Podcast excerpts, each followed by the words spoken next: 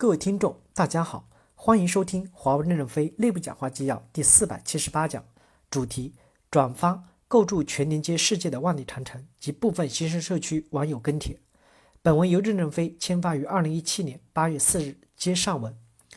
在巨大的压力下，网络规划设计专家苗耀东带领技术骨干王富忠、洪建华、朱畅等和客户团队一起封闭数十天，重新优化规划方案。骨干链路用光缆替代微波，针对印尼微波频率干扰问题，引进新的波段，逐条优化传输方案。原光缆替代方案也从最初的预计的近一千五千一百公里降低到两千二百公里。就这样，项目组边勘测边规划边设计边发货，在 IT 供应链解决方案各部门的支持下，规划和集成供应逐步有序，最终柳暗花明。华为网络穿越了沼泽和原始森林，跨过了海岛。火山和地震带成功保证了 MEGA 项目的最终目标达成。随着网络建设的推进，客户也一跃成为印尼数据用户发展最快的运营商。就这样，服务人靠着这种强烈的使命感和不服输的劲，边打仗边建设，一步一步构筑了包括项目管理、技术管理、流程管理、资源管理、集成供应等系统性的专业能力，将硝烟弥漫变成了平稳有序，把交付团队从游击队打造成了野战军。现在我们每年能够交付一万多个项目，安装一百多个万个基站，铺设四万公里的光缆，相当于绕地球一圈。我们拥有业界最强的交付能力和项目管理水平，让华为成为客户信赖的合作伙伴。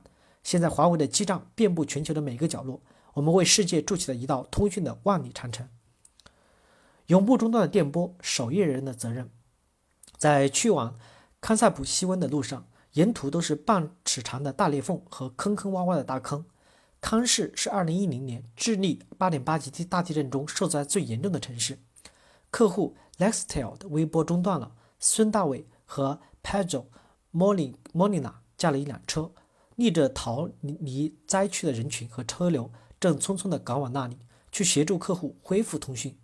在震区的一百多个小时中，他们经历了多次余震，最后成功地帮助客户恢复了通信。事后，大伟憨笑着回忆道：“最惨的是没水洗澡，几天下来感觉浑身难受。后来发现宾馆的泳池中还有一些积水，于是我们用垃圾桶剩了一些用来擦脸。擦完后那感觉叫精神。还有一次余震，我们正在调测集装箱机房，晃得就像坐在海盗船。我紧紧地抱着配线架，惊得心都跳快跳出来。有人问：去震区你不害怕吗？他认真地答道：说不害怕是假的，但是没有办法，恢复通讯是我们的责任。”早打通一个电话就可能挽救一个生命。再说，即使我不去，其他人也会去。何况我们离那里最近。孙道伟只是维护人的一个缩影。哪里有灾难，哪里就有华为维护人的身影。汶川、尼泊尔、智利地震、日本海啸、墨西哥飓风，为了及时打通生命救护通道，维护的兄弟们的战胜恐惧，履行使命，奔赴通信设备受灾最严重的地方，争分夺秒抢通基站等通信设施，第一时间恢复通信网络。他们是维护人的先锋。他们为灾后的救助工作做出了巨大贡献，被客户高度认可。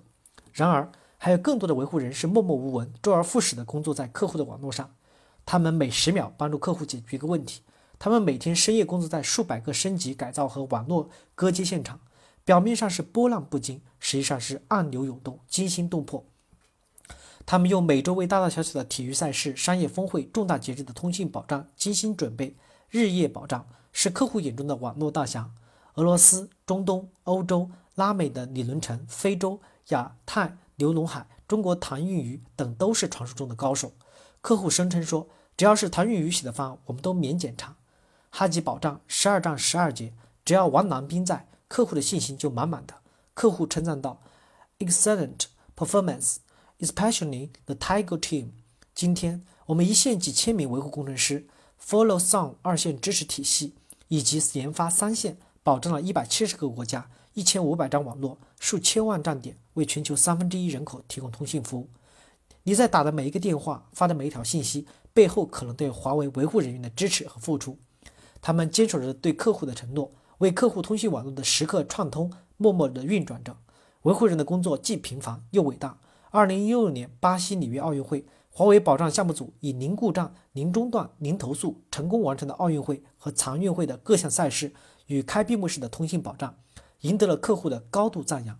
有人说，维护的兄弟太朴实了，通常通宵达通关，二十四小时待命，他们都不会说什么漂亮的话，却守护着奥运的网络，世界欠他们一个头条。